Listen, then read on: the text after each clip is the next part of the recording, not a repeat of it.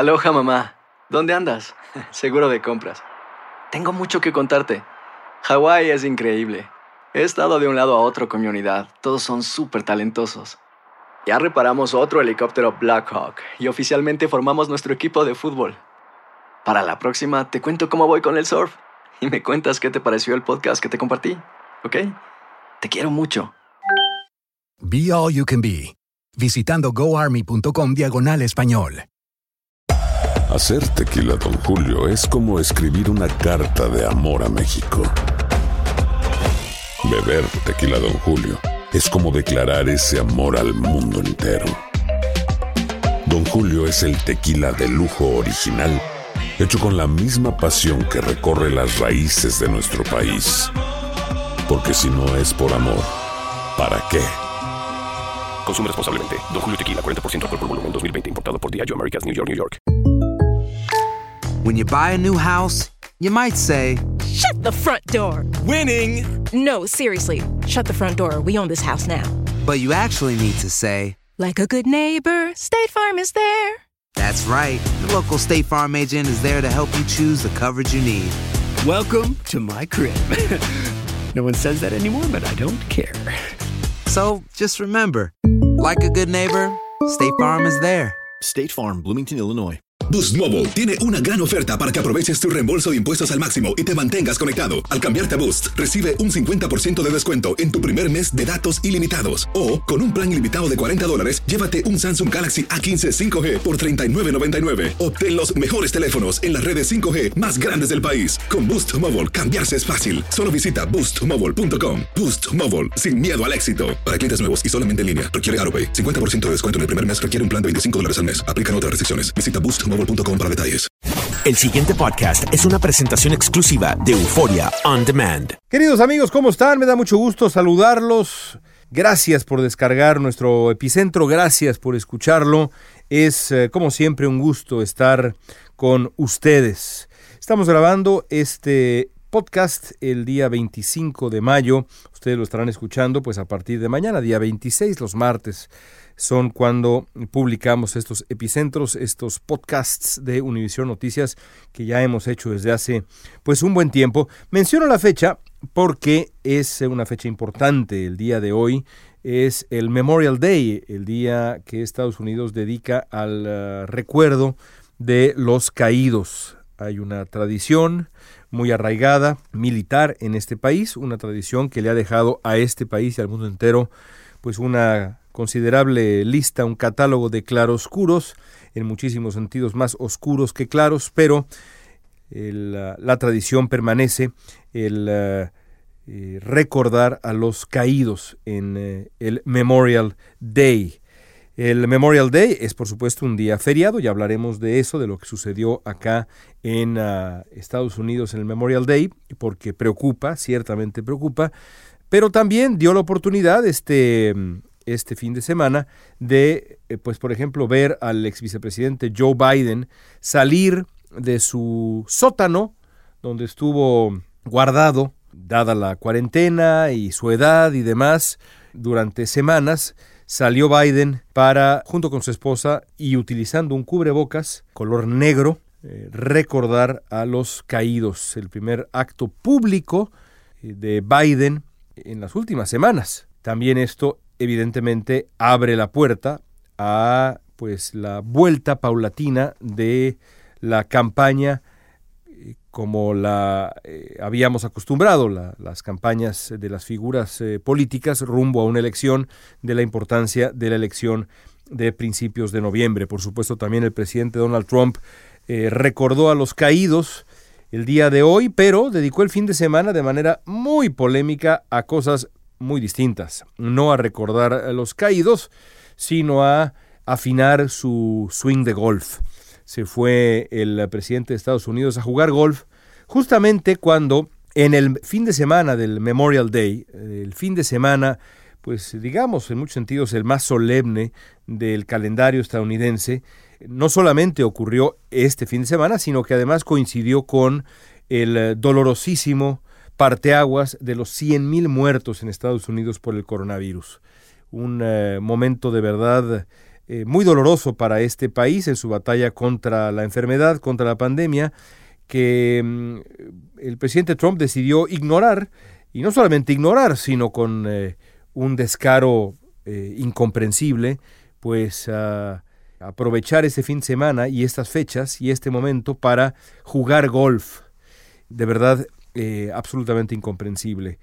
Estados Unidos tiene la fortuna de que el presidente de Estados Unidos podrá haber actuado en este caso y en otros como un patán, pero otras instituciones de la vida pública estadounidense dieron una muestra de cómo sí se debe responder. Una de ellas, el periodismo, el New York Times publicando una portada histórica con mil nombres, no solamente mil nombres, sino junto a cada nombre un renglón que describía de manera muy eh, elocuente, yo incluso diría lírica, eh, la vida de mil personas fallecidas.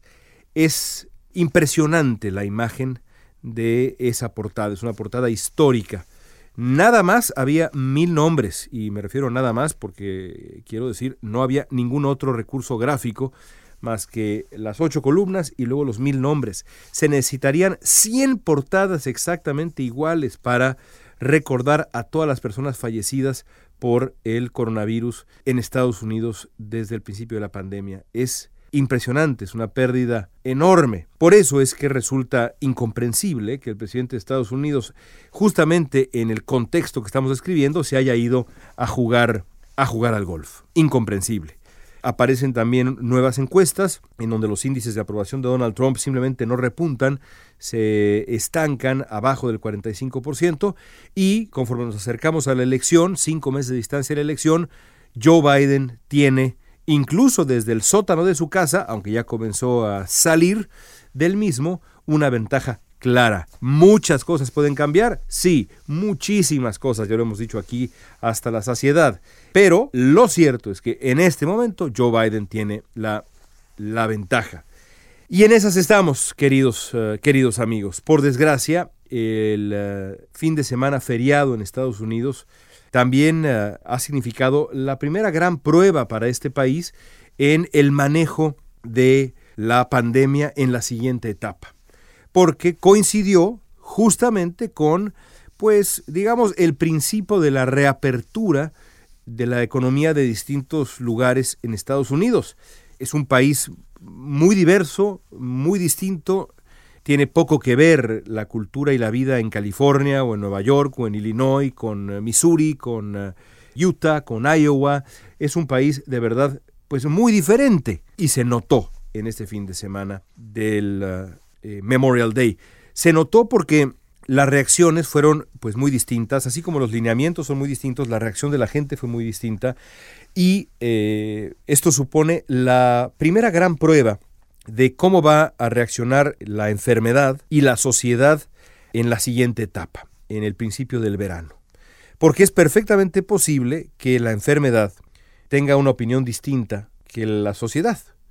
Ya lo decía el doctor Anthony Fauci, los tiempos los establece el virus, no los establece usted, señor político, o usted, señor bañista, o usted, señor eh, director de una escuela, nada. Ninguno de nosotros, el único que establece los tiempos es el virus. Eso no quiere decir que estamos a merced del virus completamente. Hay cosas que sí sabemos que podemos hacer para detener el avance del virus y han dado resultados como la cuarentena y las medidas de distancia social y todo este asunto, pero es el virus el que determina los tiempos de esa reapertura y el éxito de la misma. Por primera vez desde que comenzara la pandemia, Estados Unidos está reabriendo y en el feriado, que además fue acompañado, como ocurre generalmente a finales de mayo ya en buena parte de este país, por eh, temperaturas calurosas y cielos despejados hermosísimos, eh, vimos escenas que pues no se necesita ser epidemiólogo para darse cuenta que son escenas muy, muy peligrosas. En distintas partes de Estados Unidos, playas repletas, en Missouri, un video que le dio la vuelta al mundo, eh, una, alberca pública, me parece que es como una suerte de balneario. Y todo esto puede ser eh, el principio de eh, esta primera etapa. Y quizá entraremos a una etapa mejor, en donde los contagios disminuyan, en donde las muertes disminuyan, en donde este ritmo despiadado que llevó a las 100.000 personas fallecidas vaya disminuyendo y sea un verano mucho más tranquilo eh, en cuanto a la salud y sea un verano mucho más fructífero en cuanto a la reconquista de la economía de Estados Unidos y del mundo. Puede ser, claro, pero también, también puede ocurrir lo contrario. Y eso es lo que aterra, porque empieza uno a pensar, y es una obligación hacerlo, qué pasaría si después de este primer gran experimento de reapertura que ha implicado el fin de semana del Día de los Caídos, el Memorial Day, en el que eh, muchas personas comenzaron a retomar cierta normalidad en su vida, ¿qué pasaría, qué va a pasar si dentro de dos o tres semanas registramos un repunte notable de contagios por el contacto que ha habido estos días? Es decir, ¿qué pasa si el virus nos dice a todos nosotros, acá en Estados Unidos y en el mundo también? Pues con la pena, pero se apresuraron y al apresurarse estoy de regreso con más fuerza que nunca. Ya Donald Trump ha dicho que si hay un segundo brote del coronavirus, él no va a cerrar el país de nuevo, él no va a impulsar ninguna medidas de cuarentena. Claro, Donald Trump no es el emperador de Estados Unidos, eh, no puede él eh, decretar medidas eh, de apertura o de cuarentena para todo el país así tan sencillo, así como no pudo tampoco decretar la reapertura de las iglesias y de los sitios de congregación religiosa y espiritual de un plumazo, porque así no funcionan las cosas en Estados Unidos, pero ciertamente que el presidente de Estados Unidos diga, si hay un nuevo brote, si hay una nueva ola de contagios, no voy a impulsar ningún tipo de cuarentena, ningún tipo de cierre de la economía del país. No voy a estar de acuerdo con ninguna parálisis, así sea para tratar de detener los contagios. El asunto ciertamente preocupa porque hay un escenario en donde vemos un rebrote, vemos un nuevo brote, vemos una nueva oleada de contagios y el presidente de Estados Unidos, también con la elección cada vez más cerca, en la terquedad absoluta, decide no solamente no impulsar medidas de cuarentena, sino hacer campaña abierta contra esas medidas de cuarentena. Ya lo vimos también en algunos tweets que puso el presidente Trump en las últimas horas acá en Estados Unidos, en donde señalaba, por ejemplo, que, bueno, que si en eh, Carolina del Norte no hay una buena disposición para la convención republicana dentro de eh, un par de meses, bueno, pues entonces tendrán que reconsiderar qué van a hacer con, eh, con dicha convención y quizá moverla a otro sitio y demás. Es decir, Trump ya está apretando al eh, gobierno de Carolina del Norte, por cierto, el gobernador de Carolina del Norte es un demócrata, para que eh, afloje las reglas de cuarentena y se pueda llevar a cabo en los términos que Trump quiere la convención eh, republicana de agosto. Faltan todavía algunos meses, pero lo cierto es que hoy por hoy una reunión de ocho mil personas en una arena, hombro con hombro, como ocurre con las convenciones, parece impensable, pero Trump ya está diciendo, no, esto es lo que queremos hacer y se va a hacer y si no es ahí será en otro lugar. Tener un presidente que está trabajando activamente en contra de la contención, de la, del buen sentido, del sentido común, que es el menos común de los sentidos, es una cosa realmente muy grave. Y ahí estamos, ahí estamos así como en este momento se acaba poco a poco, justo cuando estamos grabando este epicentro, el eh, fin de semana feriado del Día de los Caídos en Estados Unidos, y algo allá afuera está ocurriendo, ¿quién sabe qué está ocurriendo? Así, de esa manera, con esa incertidumbre, pero también con esa precisión que creo que debemos tener todos sobre las preguntas que hay que poner en la mesa y los escenarios distintos, así enfrentamos la siguiente etapa. No es casualidad que esto ocurra a finales de mayo, justo cuando el verano está en plenitud, ya a la vuelta de la esquina, cuando junio está a un suspiro de comenzar. Serán meses absolutamente fundamentales. Junio será un mes histórico porque se van a definir muchísimas cosas tradicionalmente en junio, julio, agosto para una campaña presidencial. En muchos sentidos se define la campaña presidencial en esos meses porque es cuando ambos candidatos, antes de llegar a las convenciones y antes de los debates presidenciales, tratan de definirse, válgase la redundancia, en la percepción pública.